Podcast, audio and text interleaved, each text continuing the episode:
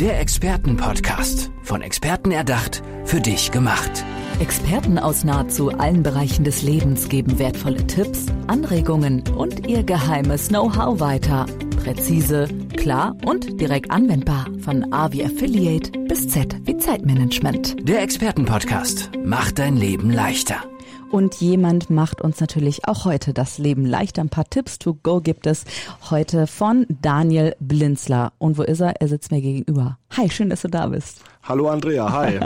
du, ich habe ähm, so ein kleines Briefing über dich bekommen, damit ich eben auch weiß, mit wem ich dann im Podcast immer rede. Mhm. Und ähm, da gibt's einen Punkt zum Thema Allergien. Und da habe ich bei dir gelesen, Allergien hast du nicht, nur gegen negative Menschen hast du eine Allergie. Das finde ich super cool. genau, das ist so, ja. Also für mich ist es einfach wahnsinnig wichtig, immer den Optimismus zu versprühen und auch optimistisch zu bleiben und das in jeder Lage, denn es gibt immer Hoffnung und es gibt immer Chancen. Du bist Unternehmensberater für Unternehmenserfolg und strahlst das auch dann wahrscheinlich aus, diese positive Ader, oder?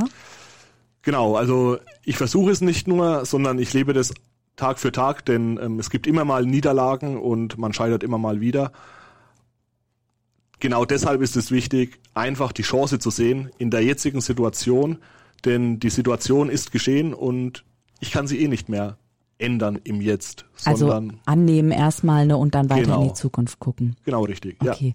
Ja. Ähm, ich würde dich gerne noch ein bisschen näher kennenlernen. Erzähl doch mal, wofür bist du ganz genau Experte? Was sind so deine Themen? Was beschäftigt dich gerade? Mhm. Ähm, ich beschäftige mich mit dem Thema Unternehmenserfolg und Turnaround Management beziehungsweise auch Krisenbewältigung.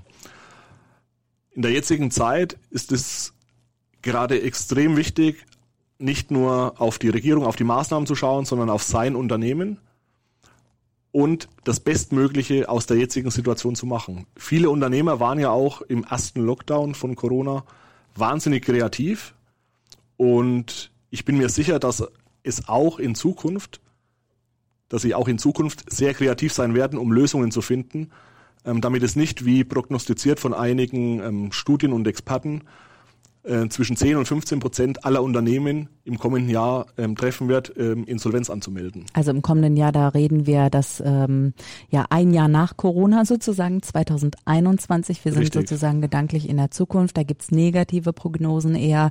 Ähm, wie schaffen es denn Unternehmer, diesen positiven Vibe irgendwie mitzunehmen? Weil da zerbröckeln gerade Existenzen, da gehen ganze Branchen kaputt. Wie lässt sich da trotzdem was Positives rausziehen? Ähm, das Wichtigste ist es, dass man sich bewusst ist, dass man alles im Unternehmen hat, was man braucht. Man hat Know-how, man hat die Mitarbeiter. Denn das Unternehmen wird von den Mitarbeitern geprägt. Einfach auch die Kreativität der Mitarbeiter zu lassen, denn die Lösungen sind bereits im Unternehmen da. Ja, ähm, es ist so lustig, gerade hat es ein bisschen geknistert und ich muss mal eben für unsere Zuhörenden erzählen, wie wir hier sitzen. Es ist natürlich die Corona-Zeit und wir haben über die Mikrofone gespannt eine Frischhaltefolie, ja, um die Aerosole nicht daran kommen zu lassen. Deswegen, Daniel, könntest du einmal dein Mikrofon mit der Frischhaltefolie ein bisschen weiter von dir weg, genau, ja. dann knistert das nicht so für die Zuhörenden. ähm, ja, ist ja auch thematisch einfach passend. Ähm, sag mal, wie bist du denn ähm, zu dieser Expertise Expertise gekommen? Das hat sicherlich einen ganz spannenden Weg, oder? Also wieso bist du der Experte, der du heute bist?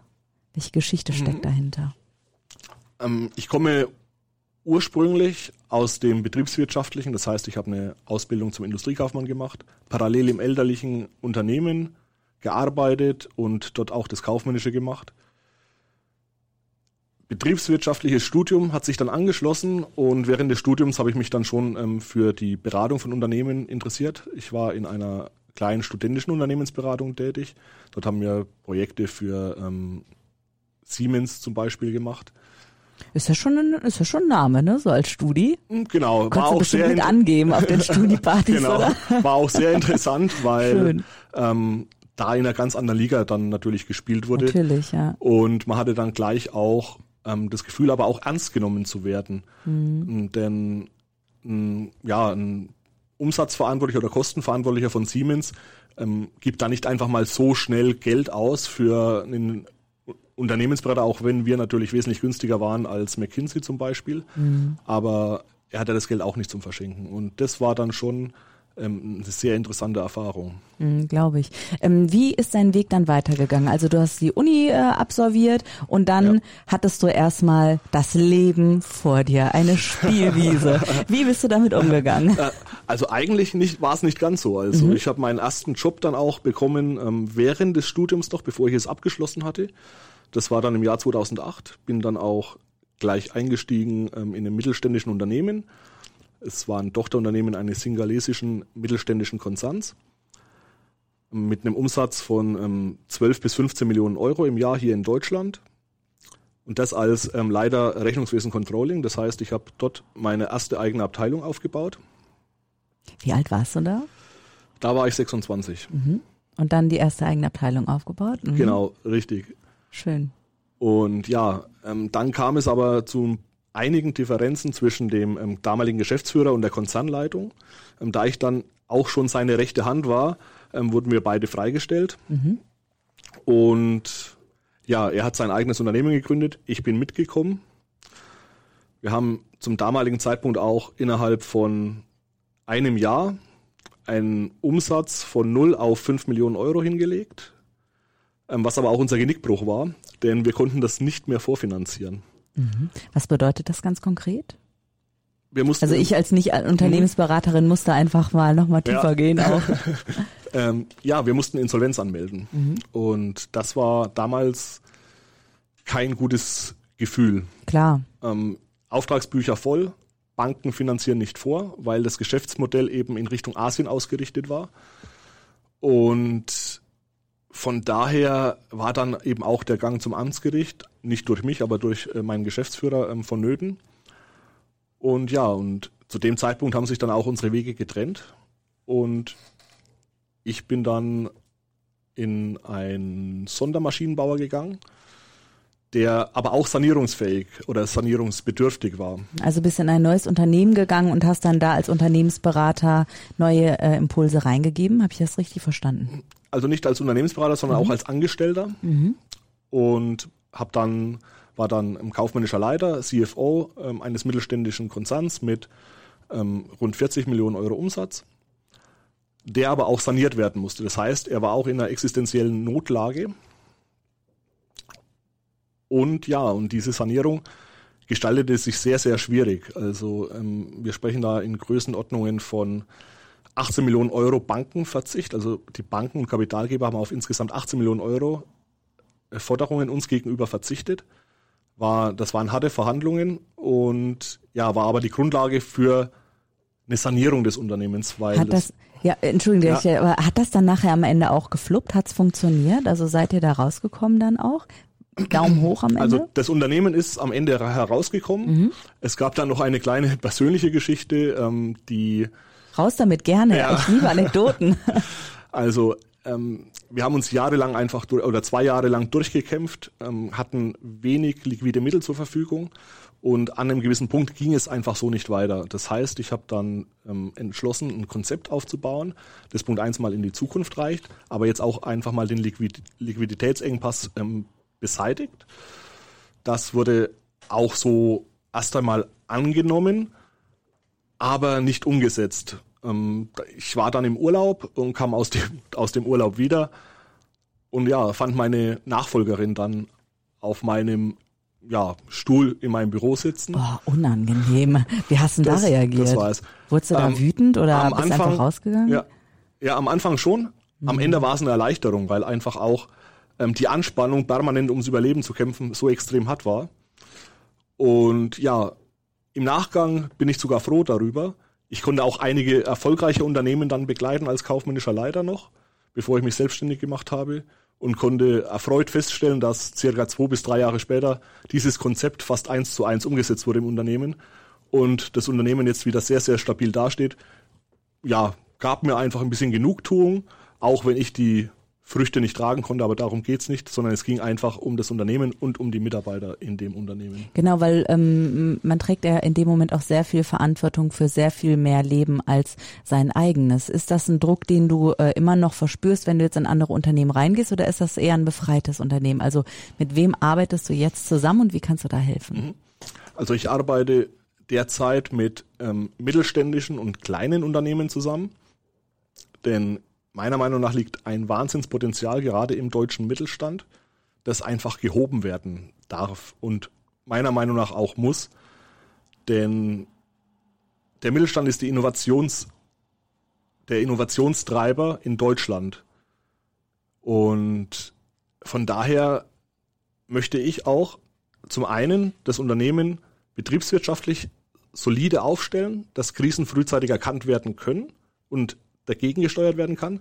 Auf der anderen Seite aber auch das Potenzial und zwar das Potenzial der Mitarbeiter gehoben wird. Mhm. Und hast du, ähm, weil ich meine, da brauchen wir nicht drum herum reden, wir sind gerade in ähm, einer Krise, das ist einfach mhm, nun mal so. Ja. Ähm, deswegen glaube ich, dass du in der nächsten, äh, in der nahen Zukunft gefragter sein wirst denn je.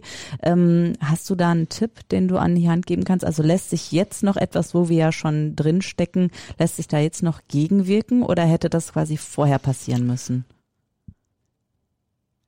Es hätte vieles vorher passieren müssen. Ähm, wenn ein Unternehmen finanziell solide aufgestellt ist, wird es die Krise auch überstehen. Denn solide heißt für mich zwei bis drei Monate ohne Einnahmen bei der jetzigen Kostenstruktur oder einer minimierten Kostenstruktur weiter existieren zu können.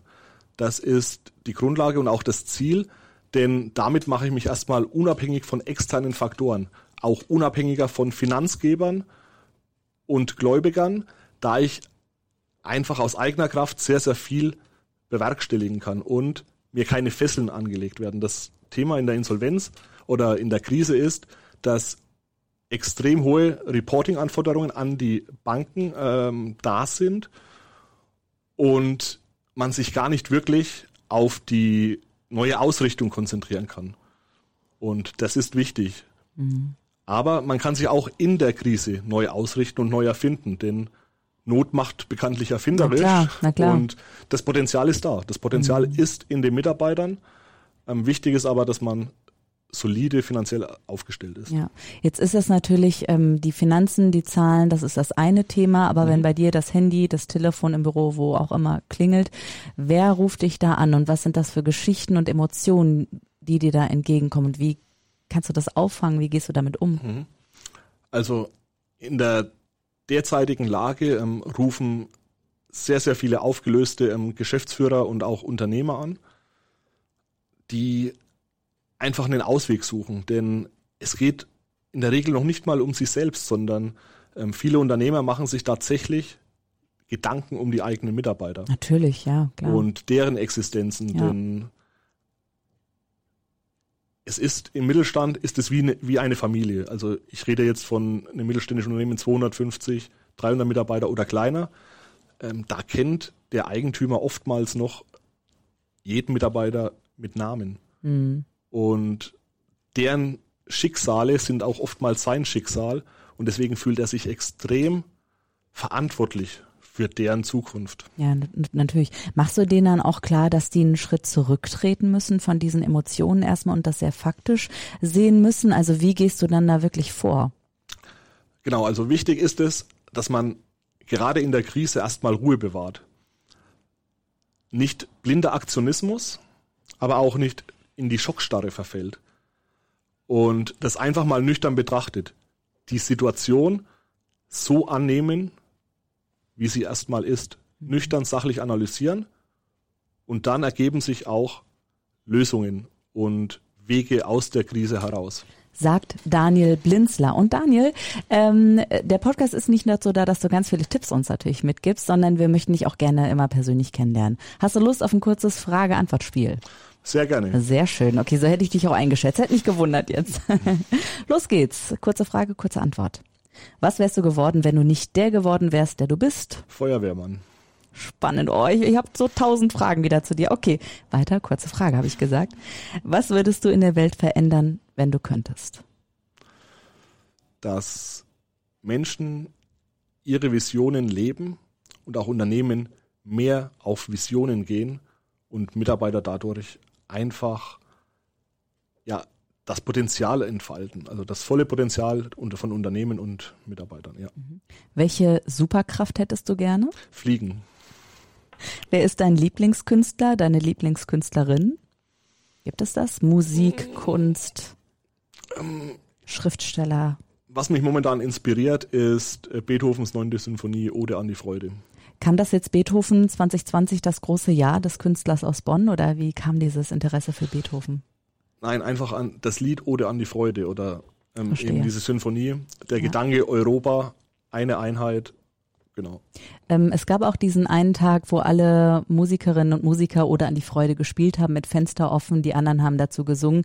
Warst du auch einer derjenigen, der mitgesungen hat dann oder mitgespielt hat vielleicht sogar? Ich habe es leider nicht gehört, mhm. aber ich hätte mitgesungen, ja. Nächstes Mal sage ich dir Bescheid. Ich ja, super, danke dir. ähm, was ist deine Buchempfehlung?